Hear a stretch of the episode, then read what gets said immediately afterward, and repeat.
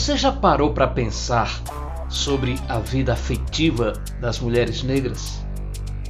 A não ser que você faça parte de algum coletivo feminista ou seja profundamente interessada em teorias de gênero e classe, muito provavelmente nunca ouviu falar sobre a afetividade ou solidão da mulher negra. Não é teoria, é estatístico. De acordo com o último censo realizado no país, em 2010, mais da metade das mulheres negras brasileiras não vivem em união, independente do estado civil. Mesmo levando em conta algumas negações explicitadas ou associadas a um suposto gosto pessoal ou opção pessoal, é impossível desconectar as escolhas que são feitas no campo afetivo e sexual do ambiente em que vivemos. Estamos submetidos a símbolos fortes e que atribuem papéis específicos a mulheres e homens negros e negras. Historiadores e militantes afirmam que esta realidade deve ser considerada um fenômeno histórico reflexo do racismo oriundo dos mais de 300 anos de escravidão e dos estereótipos associados à mulher negra no imaginário da sociedade, normalmente relacionados à sexualidade e ao trabalho.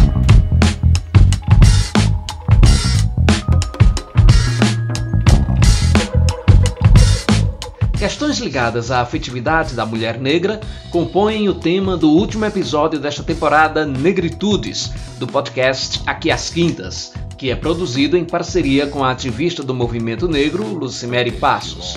Eu sou Edson Tavares e nossa convidada de hoje é a doutora Viviane Ferreira, que, como sempre, nos será apresentada pela doutora Lucimere Passos.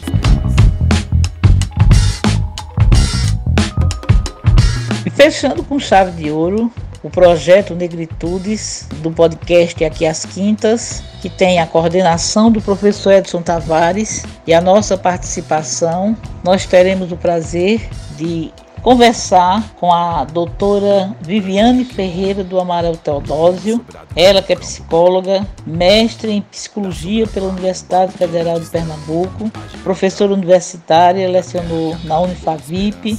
Atualmente ela é psicóloga clínica na Secretaria de Saúde do município de Caruaru e também desenvolve pesquisas nas áreas de saúde pública relações raciais, tratamento e promoção psicológica e psicologia clínica.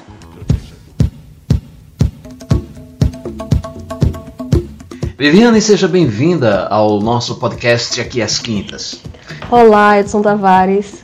Agradeço o convite para participar dessa série de entrevistas do projeto Negritudes.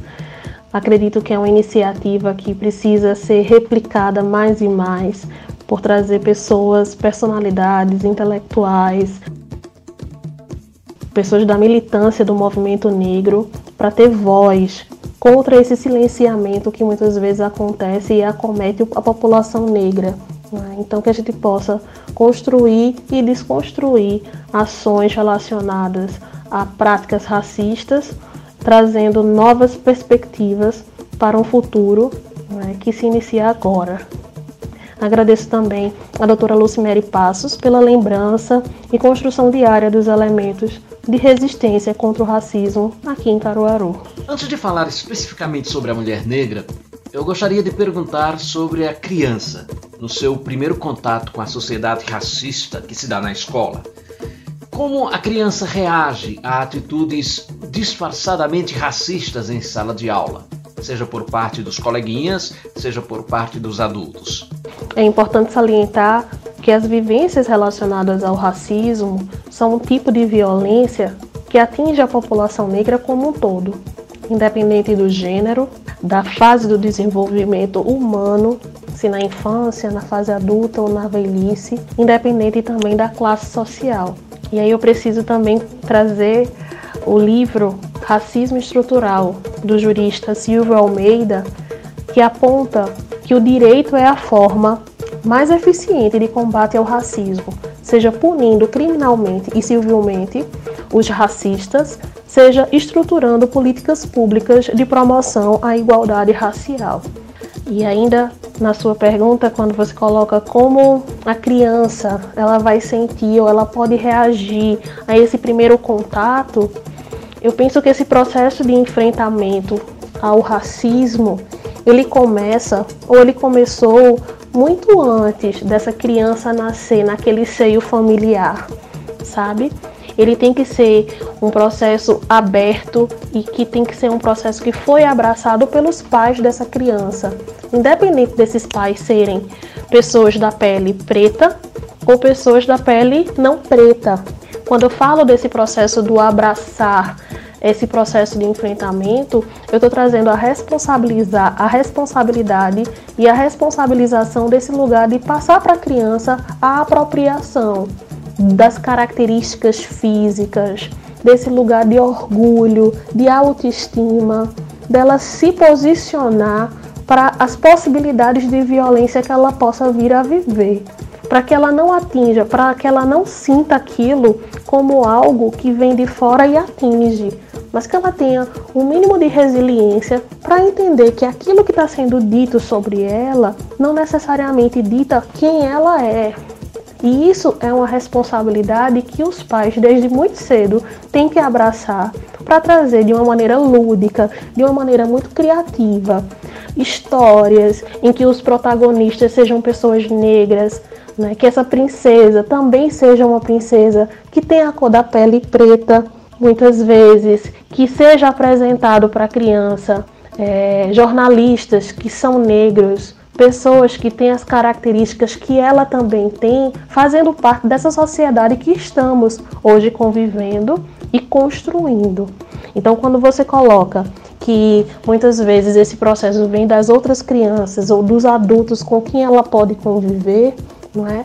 Eu penso que essa apropriação do existir e do resistir, ela ganha muita força nos movimentos negros, mas ela também faz parte de um processo que vem sendo abraçado, que vem sendo oferecido a partir de sensibilizações também para a população não negra e que também esses pais exijam dessa escola ou dessas escolas que possam ser alvo dessas práticas ações de combate não é, ao racismo e não ao silenciamento dessas violências. E na fase mais complicada do ser humano, a adolescência, como a adolescente negra encara o verdadeiro trator racista que vem sobre ela, exatamente num período particularmente frágil de autoaceitação?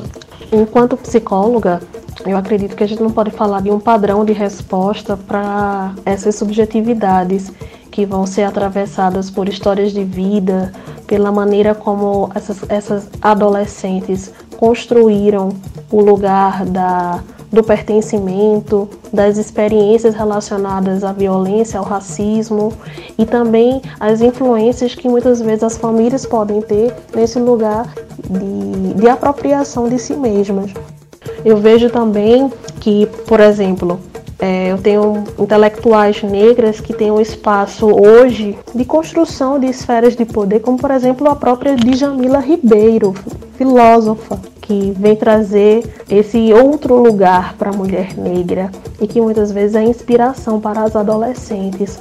Eu vejo também esse processo de apropriação das suas raízes, das suas ancestralidades. Então, hoje, é, muitos youtubers, né, muitos seguidores colocam como uma das pautas mais comentadas esse lugar da transição capilar. O que muitas vezes em uma época o alisamento, a chapinha reinava, hoje são os cachos, que são esse lugar do da coroa da rainha. Muitas vezes as meninas, as mulheres estão voltando a esse espaço de estarem usando o seu cabelo natural, cuidando do cabelo crespo, colocando seu cabelo com cachos em ação e trazendo novas representações sociais sobre o que é ser adolescente, do que é ser mulher negra.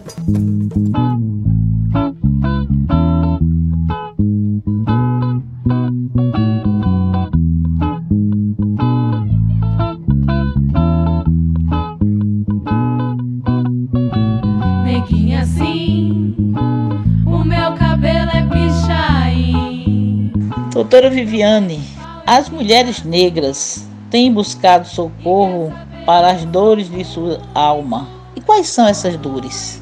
É interessante colocar que a sua pergunta me faz lembrar a autora Vilma Piedade, que vem apresentar o termo dororidade. Muitas vezes o sofrimento da mulher negra, ele vem trazer dois atravessamentos, o do ser mulher, e que historicamente nós vivemos em uma sociedade machista e que muitas vezes coloca esse homem como lugar de poder e de autoridade e submete muitas mulheres a lugares que são de submissão, de inferioridade e de ausência de oportunidades. Esse já é um ponto que por si só traz as suas dores por ser um processo de violência e que o movimento feminista vem se colocar é, contrário, reivindicando novas reflexões, os direitos e um outro lugar de existir dessa mulher. E enquanto mulher negra, a gente já tem um outro atravessamento, que é o próprio racismo. Esse lugar muitas vezes exótico que na sociedade é colocado a mulher negra. Então o termo dororidade de uma piedade vem colocar que quanto mais escura a cor da pele, mais dor, mais elementos da, do racismo vão estar sendo envolvidos nas compreensões e nas vivências dessa dor. Então a gente fala assim de um processo de similaridade, de, de aproximação das vivências de dor, mas considerando esse lugar que quem sente, o sentir é particular.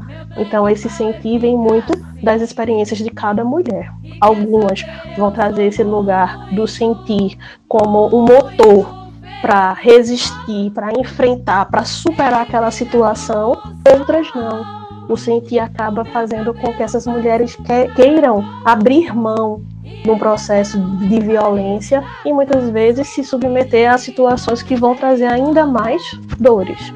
Como o racismo atinge a afetividade da mulher negra? Há uma relação direta entre racismo e depressão no segmento das mulheres negras? É importante colocar que o racismo afeta a saúde mental e a vida do sujeito como um todo. Então, os elementos relacionados a um adoecimento psíquico, ele pode ser o mais variado possível. Então, alguns podem vivenciar uma situação de isolamento, de não quererem sair de casa, de ficarem confortável entre familiares, entre pessoas que são confiáveis. E aí, para alguns, isso poderia ser uma leitura de um, de um ponto paranoico, quando não, quem viveu aquela experiência que traz essas consequências foi aquele sujeito. Então, não diz respeito a um diagnóstico clínico, a um diagnóstico psicopatológico que existe por si só. Ele tem que ser pensado a partir de quantas vivências foram, foram, foram experienciadas por aquele sujeito, por aquela pessoa, e que de alguma forma está trazendo como resposta aquele comportamento. É? Outras podem ser pessoas que são extremamente reativas. Então, na primeira demonstração de qualquer tipo de, de sombra de um preconceito ou de uma discriminação, a pessoa vai para cima, tem voz, fica agressiva e se defende. E em outros casos, elas acabam também vivenciando esse lugar de uma tristeza que é permanente, avassaladora, profunda, que tira o desejo, a vontade de fazer outras coisas. Então, é, eu gosto muito de pensar, para além dos diagnósticos clínicos, é, que o racismo, de uma maneira geral, vai afetar a saúde mental, muitas vezes as relações sociais desse indivíduo né, e a história de vida como um todo. As relações interraciais costumam chamar a atenção, pelo menos em dois aspectos: como algo exótico para a sociedade a maioria das pessoas ainda não consegue enxergar com naturalidade um casal em que um é negro e o outro branco. E outro aspecto é a imagem que o branco passa de antirracista pelo fato de se relacionar com alguém negro. Eu gostaria que você comentasse sobre isso. Eu acredito que a gente precisa refletir um pouquinho sobre essa pergunta, né? Porque dependendo da maneira como as indagações são feitas, elas podem reforçar visões preconceituosas e estereotipadas que já existem na nossa sociedade e elas acabam causando um desserviço a um processo de luta, de construção e de outros lugares que deveriam ser ocupados enquanto reflexão e, e esse lugar do, da transmissão da informação de uma maneira consciente, de uma maneira responsável, não é?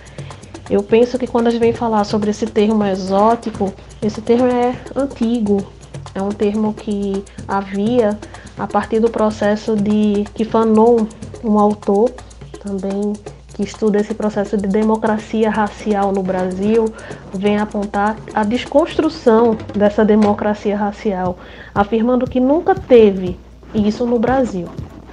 E quando a gente vem falar sobre casais que são interraciais, porque um dos, dos parceiros é branco e a outra pessoa é preta, não é? a gente está colocando um terreno muito perigoso, que é o terreno das relações amorosas, dos apaixonamentos.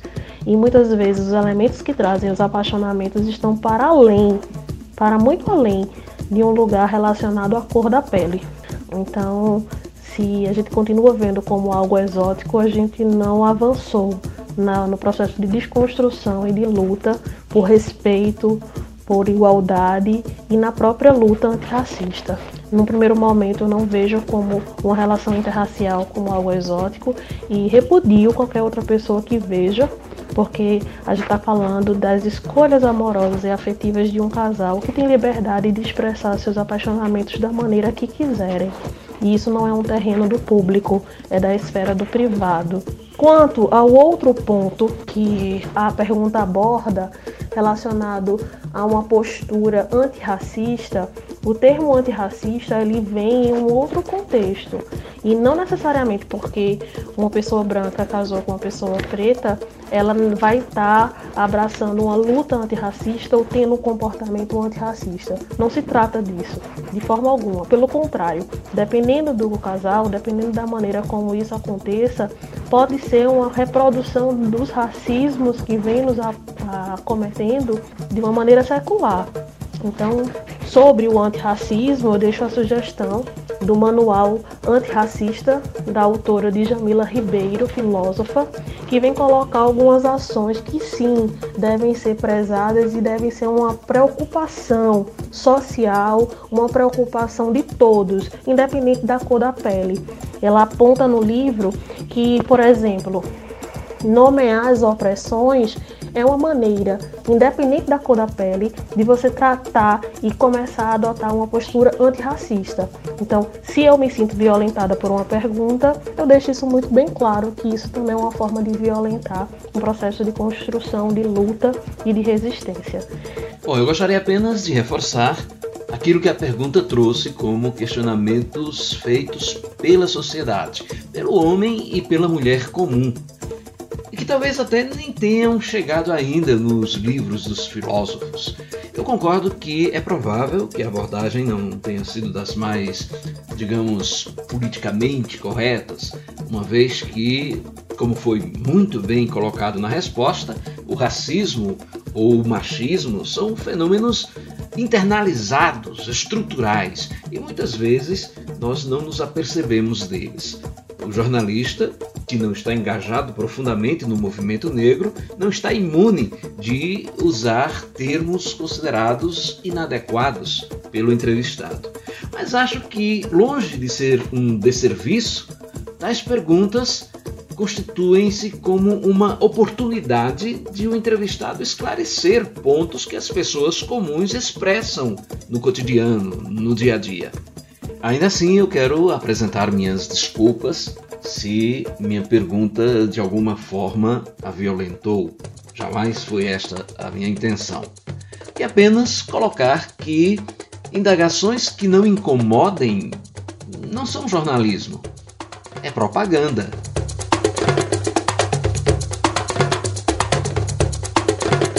As mulheres negras têm mais dificuldade de expressar o seu amor?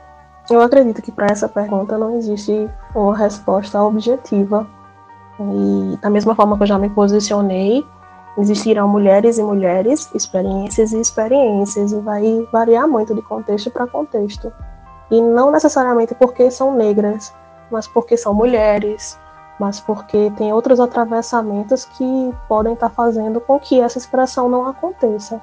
Que caminhos a negra precisa percorrer para conseguir se enxergar como uma mulher bonita numa sociedade cujos padrões de beleza foram e, e ainda são forjados, baseados nas características das mulheres brancas. Como uma mulher negra pode construir sua autoestima? A sua pergunta veio me, me lembrar da concepção individualista sobre o racismo. E aí, nesse ângulo, não haveriam sociedades ou instituições racistas, mas indivíduos racistas que agem isoladamente ou em grupo. E que isso também é uma das formas de entender o racismo, não a única, porque a gente tem o componente estrutural e o componente também institucional. E, e é importante também pensar que a ideia de um comportamento e de uma educação ou de uma conscientização sobre os males do racismo são uma forma de estimular mudanças culturais. Hoje eu vejo mudanças culturais gritantes na sociedade. Então, quando eu falo, por exemplo, da transição capilar, desse lugar em que muitas vezes não havia espaço para que as pessoas pudessem usar os seus cabelos com cachos, com, como crespos. E hoje a gente vê esse processo de apropriação cultural no sentido de que as mulheres e as pessoas vão trazendo esse lugar das suas raízes, da sua ancestralidade, de reconhecimento das suas características de um povo preto. Eu vejo que isso sim são estratégias que gente precisa investir para que essa mulher, para que essa pessoa né, negra, ela possa construir sim essa autoestima e essa raiz de, de pertencimento não é pertencer a um outro ou a um grupo, é pertencer àquilo que é dela. Existe um estereótipo em relação à mulher negra de que, quando novinha, é carne para o prazer clandestino dos homens e, quando madura, é assexuada. Como lidar com esses clichês e afastar de vez essas concepções equivocadas? Eu não conheço esse estereótipo, eu não conheço esse clichê e me assusta e me preocupa porque existe uma interseccionalidade de violências que são representadas nesse clichê. No primeiro momento, quando a gente para para pensar que novinha, independente de ser mulher negra ou não, é carne para o prazer, você está objetificando uma mulher e você está construindo um lugar de violência sexual, de abuso infantil, porque normalmente essas novinhas são crianças ou adolescentes e isso é abuso, isso é estupro, isso é uma violência. Então, nesse sentido, isso não pode ser uma prática legítima, legitimada, muito menos uma prática reproduzida ou colocada como naturalizada. Não, não pode, isso é crime.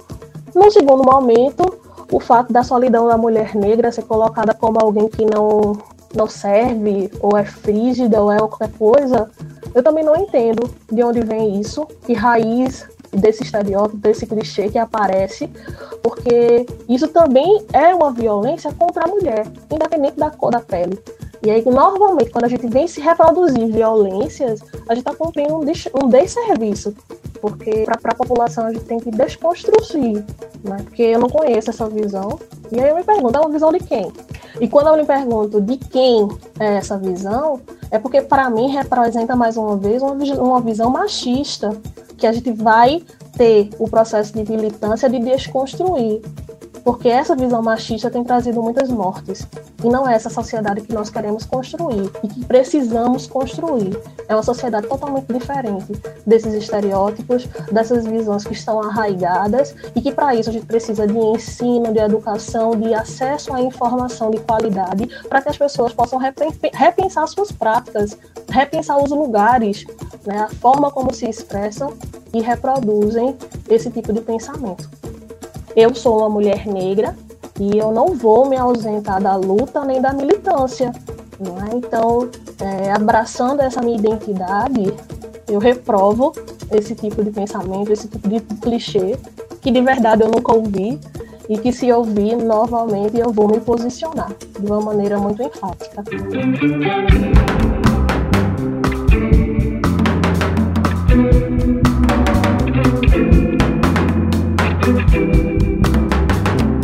Viviane, nós agradecemos pela sua riquíssima participação em nosso podcast e colocamos nossa atenção, nossos ouvidos para algo mais que você queira dizer, que você acha que deveria ter sido abordado aqui e que não foi. Aproveite também para deixar seus contatos, se assim desejar. Muito obrigada pelo convite.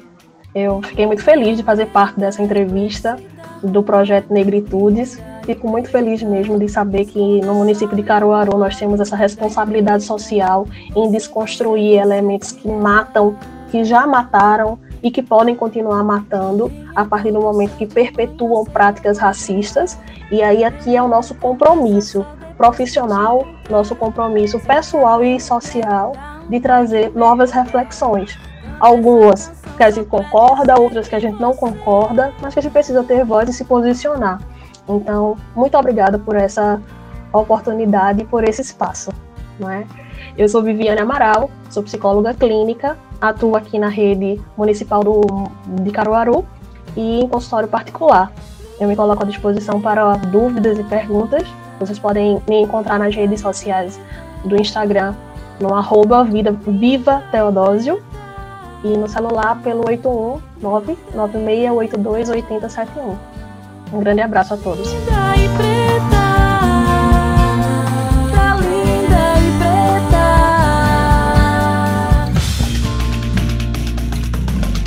Mulheres negras merecem ser amadas. Mulheres negras podem escolher. Porque aprender a amar é uma forma de achar a cura para os males que se abatem sobre essas mulheres, muitas das quais se acham incapazes de experimentar esse sentimento universal que é o amor. A teórica feminista norte-americana Bell Hooks afirma: quando nós, mulheres negras, experimentamos a força transformadora do amor em nossas vidas, assumimos atitudes capazes de alterar completamente as estruturas sociais existentes.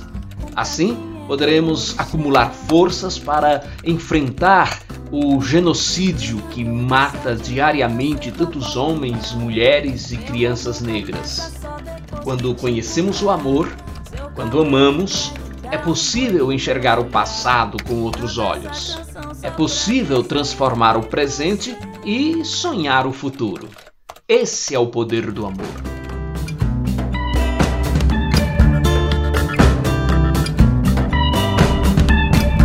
Episódio de hoje foram utilizados trechos do texto de Mariana Lemos, escrito para o portal GL10. O podcast Aqui às Quintas faz parte da rede nordestina de podcasts e você nos assiste nas plataformas de áudio Spotify, Anchor, Google Podcasts, Disjuntor, Pocket Casts, Radio Public e ainda no YouTube, no canal Podcast Aqui às Quintas. O nosso e-mail para maior interação conosco é aquiasquintas@gmail.com. Também estamos no Instagram e no Facebook. Obrigado a todo mundo que esteve conosco. Semana que vem, eu e a militante da causa negra Lucimere Passos ainda estaremos por aqui para fazer uma espécie de epílogo desta temporada. Um episódio bônus sobre o que rolou por aqui nestas 10 semanas. Fica o permanente convite para nos encontrarmos sempre aqui às quintas.